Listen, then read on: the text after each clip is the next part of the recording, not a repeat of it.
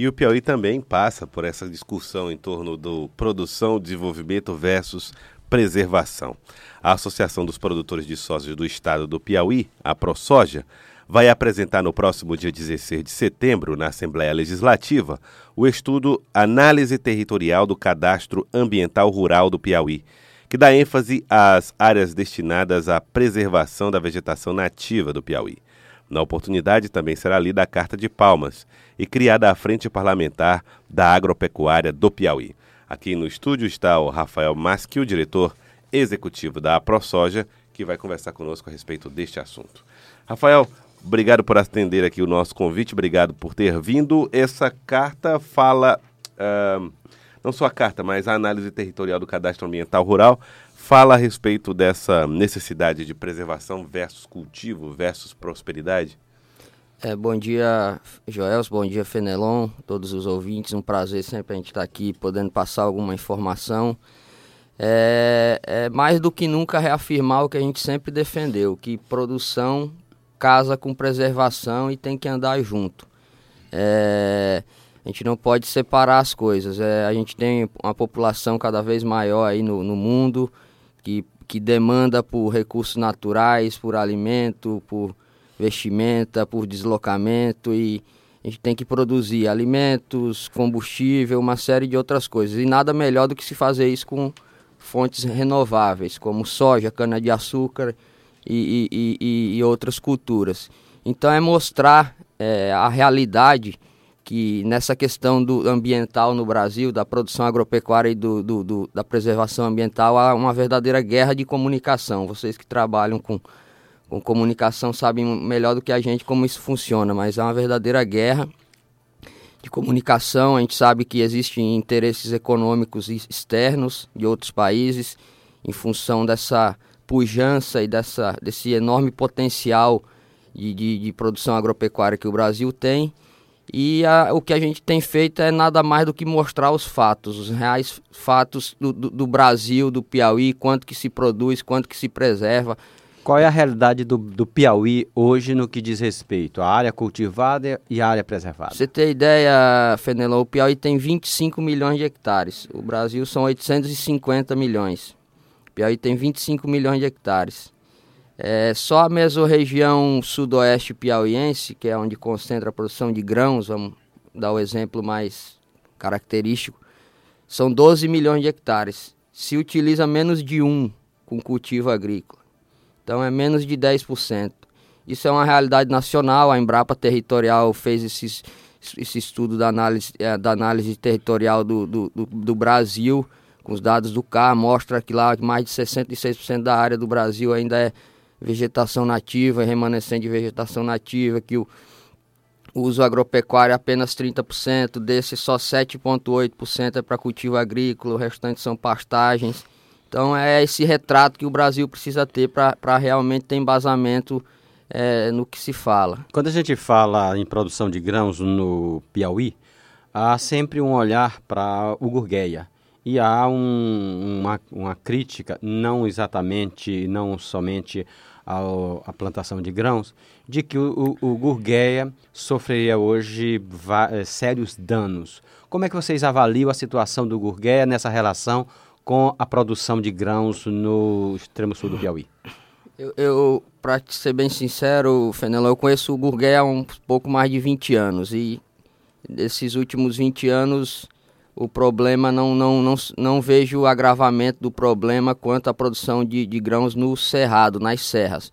O problema do Gurgueia está no assoreamento das suas margens, nos desmatamentos da APP, que é justamente o que o produtor de grãos não faz. Você vai lá para uma propriedade do Cerrado, lá nas serras, ele tem que estar tá todo regularizadozinho, com cadastro ambiental rural, com as, AP, as APPs preservadas, que são as escarpas de serra, os 30% de reserva legal, senão nem acesso ao crédito ele não tem. Então, não consegue então... comercializar a produção. Então, uma, o Brasil, só para se entender, é um dos países que tem uma legislação ambiental mais rígida do mundo e principalmente nessa questão do Código Florestal, de destinação de áreas de reserva legal e APP para produção. Pra você ter ideia, na Amazônia, é 80% da propriedade tem que ser preservada a título de reserva legal. Então, quem faz isso no mundo além do Brasil?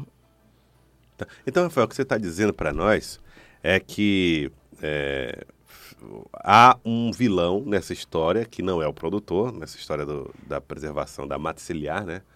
Da, do, do Gurgueia, e que não há uma fiscalização. Há fiscalização em cima do produtor, mas não em cima da atividade das pessoas ali no dia a dia. O produtor, na verdade, é um dos, dos mais atingidos por isso, porque tudo cai na conta do setor agropecuário. Você vê as queimadas da Amazônia, a culpa é do setor agropecuário. E a questão do gurgué é uma, eu vejo como uma questão é, cultural mesmo, de, de uso e ocupação do, do território piauiense. Onde é que se começou a, a, a ocupação do, da, das áreas? Pelas margens dos rios. Era onde se tinha acesso à água, recursos hídricos na época é, é, é, a plantação de vazante, foi utilizando essas margens de rio, e hoje essas, essas APPs é, sofrem com um problema sério, de sofrendo com um problema sério de desmatamento e tem que se ter um olhar para a recuperação dessas APPs, é, das nascentes do rio Gurgueia. É, não acredito que o maior problema ou que o vilão seja o produtor que está lá na, na, nas serras é, é, é fazendo o cultivo racional, é, o manejo e a conservação do solo da água, preservando as APPs e as reservas legais, sejam, tenha que ser taxado como vilão nessa história.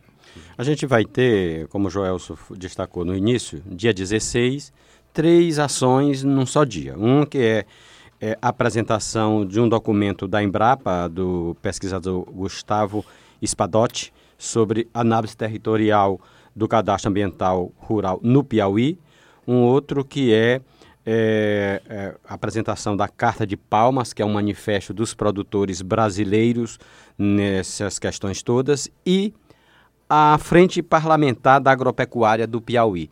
O que é que vocês pretendem com a criação da Frente Parlamentar? É, trazer esse debate ou ter uma presença, uma voz mais firme do produtor no, nas discussões de temas como esse? Exatamente, Fenelão. Só voltar rapidamente aqui no, no, no, nos assuntos anteriores, eu vou chegar na frente rapidamente. É, é, esse estudo de, de, análise territorial feito pela Embrapa, lá pela Embrapa Territorial, é uma, uma, é uma Embrapa que tem expertise nesse assunto e tem utilizado tanto dados de satélite quanto os dados do CAR.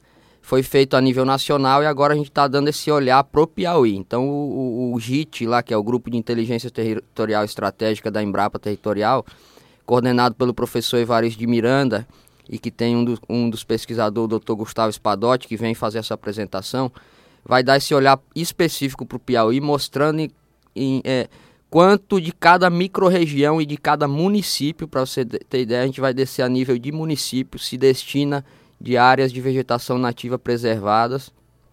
Então, a gente vai ter esse, esse diagnóstico do estado do Piauí, mostrando de fato que a gente tem um grande potencial de produção e de preservação ambiental e que isso pode andar junto.